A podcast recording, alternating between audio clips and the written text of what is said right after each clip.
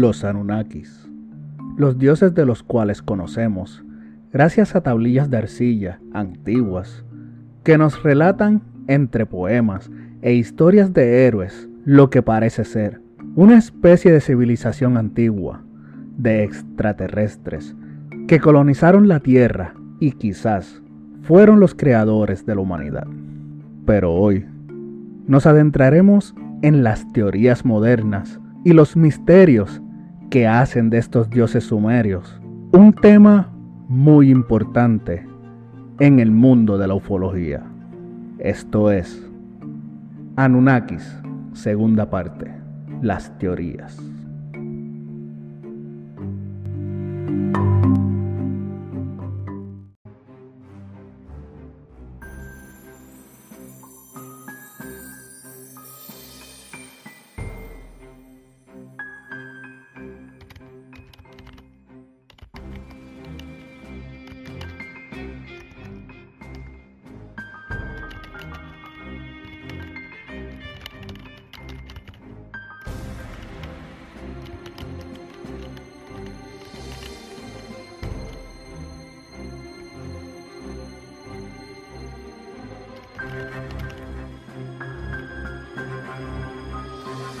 Esto es Mundo Escéptico.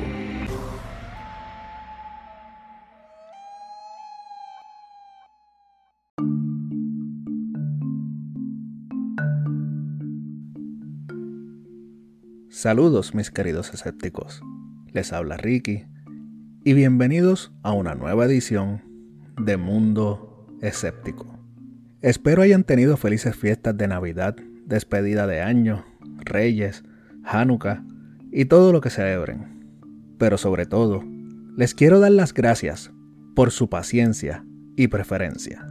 Así que sin más preámbulos, comencemos. En el episodio número 11, les platiqué sobre los orígenes de los Anunnakis, y si aún no lo han escuchado, te invito a que lo busques, ya sea en cualquiera de las plataformas de audio, como lo son Spotify, Apple Podcasts, Google Podcast o Anchor. O si prefieren, pueden buscarlo también en mi canal de YouTube para que entren en contexto y tengan una idea más clara sobre este panteón de dioses sumerios. Aún así, recapitulando un poco, recordemos que según la teoría más conocida, estos dioses en realidad son extraterrestres que llegaron a nuestro planeta desde el planeta Nibiru, ya que su planeta estaba pereciendo y estos necesitaban un elemento muy importante para la construcción de una máquina que les ayudaría a restablecer su planeta. Este elemento es nada más y nada menos uno de los mejores conductores conocidos en la actualidad, el oro. Y recordemos también que esta teoría extraterrestre se remonta a unas tablillas encontradas en Nippur. Ahora bien, estas teorías se encuentran explicadas en los libros de Sechería Sitchin, quien tradujo estas tablillas de arcilla, permitiéndonos conocer pequeños detalles como lo fue la definición del nombre Anunnaki, o como bien él nos dice en su libro, los que bajaron del cielo. Pero vamos a platicar de teorías un poco más modernas, como por ejemplo, una teoría que ha sido altamente debatida, que nos plantea la duda, los Anunnakis ¿Serán los famosos reptilianos? Una de las razones por las que esta teoría existe en estos momentos es debido a algunas tablillas de arcillas encontradas donde vemos a estos dioses con características de reptiles. Pero a su vez, son pocas las evidencias reptilianas encontradas, e incluso también existen figuras con características de aves, pero en su mayoría son figuras humanoides. Es por esta razón que este ejemplo ha sido muy debatido entre los ufólogos. Ahora bien, esto no le quita el mérito a la posibilidad, pues una de las teorías que pudiera explicar la creencia de que los Anunnakis en realidad son los reptilianos nos llega gracias a David Icke. Este investigador nos plantea la posibilidad de que los reptilianos se encuentran en la Tierra para extraer oro monoatómico. también conocido como Hormuz, el cual es un superconductor que se obtiene del agua de mar por medio de un proceso en el cual todos los minerales se precipitan y se cree que durante el proceso de extracción ciertos materiales que no se pueden ver pasan de la quinta dimensión a la tercera dimensión, volviéndose en nutrientes para nuestro cuerpo y alma. Según Iken, este elemento sustancia pudiera aumentar la potencia de su sistema nervioso, permitiéndoles así cambiar de forma e ir a otras dimensiones. Lo que le daría la explicación a cómo podemos ver figuras de arcilla que tienen distintas formas humanoides. Otras teorías también hablan directamente sobre los Nephilim. ¿Serán reales los gigantes? ¿O qué relación pudiera haber con los Anunnakis? Empecemos esta teoría platicando de uno de los reyes y héroes más famosos del mundo antiguo de los Anunnakis, Gilgamesh. Según los textos de la apopeya de Gilgamesh de la antigua Babilonia, este rey viajó hasta el monte Hermon, la cual era la morada de los Anunnakis.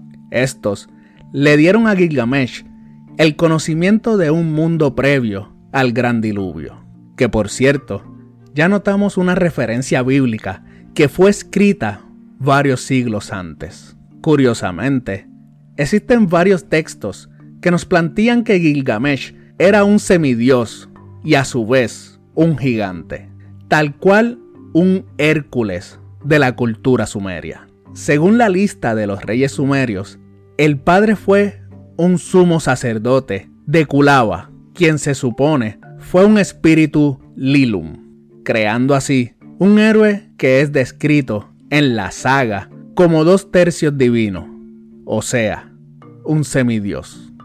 También se encontró en unos fragmentos de una copia del siglo XX a.C. de la apopeya de Gilgamesh, una descripción de Gilgamesh que decía lo siguiente en la línea 16 del texto.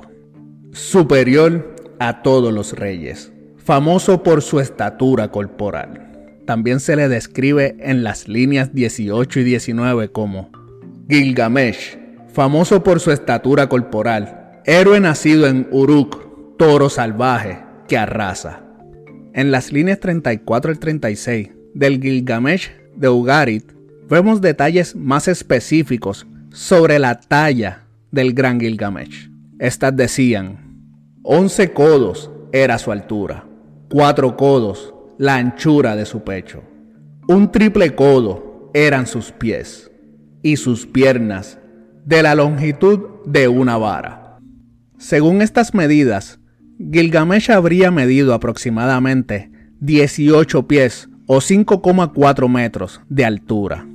Pero Gilgamesh no es el único gigante que encontramos en el monte Hermon, sino que también encontramos en varios libros del Antiguo Testamento referencias a gigantes. Por ejemplo, en Números, Deuteronomio y libros de Josué se nos habla de una batalla liberada entre Moisés y los israelitas en contra de Og, quien era el rey amoreo de Basán. En el libro de Deuteronomio 3, versículo 11, Og es descrito como último sobreviviente de los refaítas o gigantes, y su cama, o sea, el sarcófago, habría medido unos 9 codos de largo por 4 de ancho, lo que significa que Og alcanzaría los 12 o 13 pies, aproximadamente 4 metros de altura. Y en el libro de Josué 12, versículo 5, se nos revela que Og dominaba en la montaña de Hermon y Salcá y toda el Basán. Esta región incluye las laderas del monte Hermon. También encontramos referencias en el Nuevo Testamento que nos dirigen directamente a la mitología griega. Les explico. En la segunda epístola de Pedro podemos leer, Dios no perdonó a los ángeles que pecaron, sino que, precipitándolos en los abismos tenebrosos del Tártaro, los entregó para ser custodiados hasta el juicio.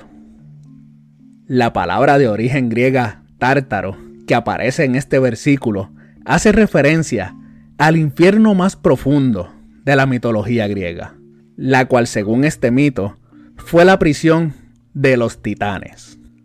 Y recordemos que los titanes no solo eran gigantes, sino que también, al igual que los Anunnaki, eran la descendencia de una diosa de la tierra, Gaia, y de una deidad del cielo, Urano. Lo que pudiéramos transcribir como la unión o la decodificación genética hecha por los Anunnakis. Otra teoría que podemos encontrar relacionada al mundo de los Anunnakis es la que nos dice que el mismo Jesucristo fue un Anunnaki. Pero ¿de dónde sale esta teoría? Bueno, todo comienza con el hallazgo de un apócrifo egipcio de más de 1200 años de antigüedad, poniendo en contexto el hecho que la razón por la cual este detalle es tan importante es el hecho de que un apócrifo es un libro bíblico que no se incluye en el canon por ser considerado un libro escrito sin la inspiración divina, a pesar de ser atribuido a un autor sagrado. Este apócrifo fue descubierto en el 1910 y comprado al año siguiente por JP Morgan, un financiero de Wall Street. Fue escrito en el idioma copto y traducido por Roelf van den Broek de la Universidad de Utrecht, ubicado en los Países Bajos. Traducciones encontradas en su libro Pseudo Cyril de Jerusalén.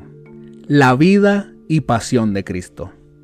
Dentro de este apócrifo, al contrario de la fama dada a Poncio Pilato por los hechos cometidos en la Biblia canónica, siendo quien condenó a Jesús, se nos revela que Pilato en realidad era un seguidor de Jesús. Incluso se habla que fue en su hogar donde se llevó a cabo la última cena, y no con los doce discípulos, como todos conocemos. Durante la cena, Pilato le dice a Jesús, Pues bien, he aquí la noche ha llegado, levántate y retira, y cuando llegue la mañana y me acusen por ti, les daré el único hijo que tengo, para que lo maten en tu lugar. A lo que Jesús le responde que si quisiera salvarse, de su destino, podría hacerlo sin mayor problema. Luego de esto, dice el texto, a Pilato se le dificultó verlo por mucho tiempo, lo que pudiéramos entender que Jesús se volvió incorpóreo, cambiando de forma a un estado translúcido que lo volvió invisible por unos minutos. Es este detalle el que hizo que muchos se convencieran de la habilidad de Jesucristo de poder cambiar de forma, como lo harían los Anunnakis o los posibles reptilianos.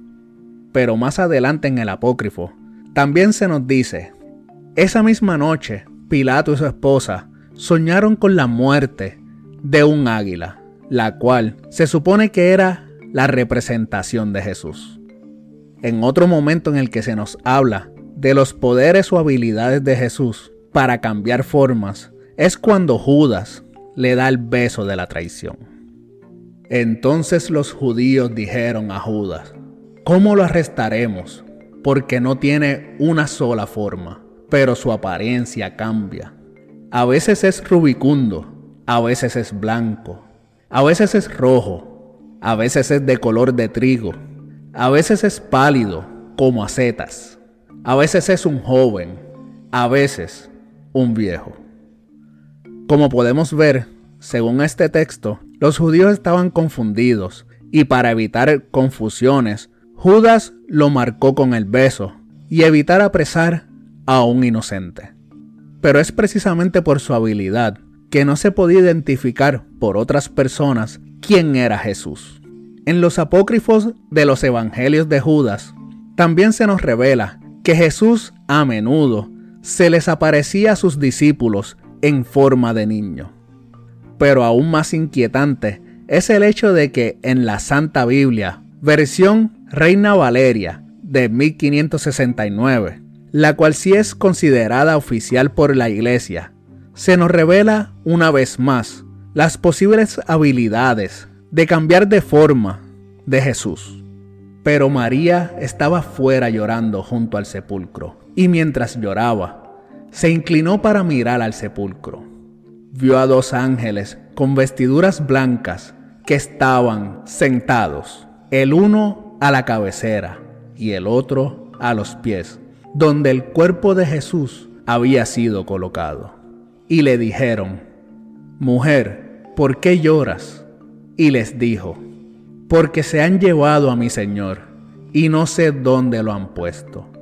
Cuando había dicho esto, se volvió y vio a Jesús que estaba allí, mas no sabía que era Jesús. Juan 20, versículo del 11 al 18. Como podemos observar, estas habilidades de Jesús que le permitían volverse incorpóreo y cambiar de forma, ha llevado a muchos a relacionarlo con las habilidades de los Anunnakis y aún más allá, como escuchamos en un principio de este episodio, habilidades atribuidas a los reptilianos.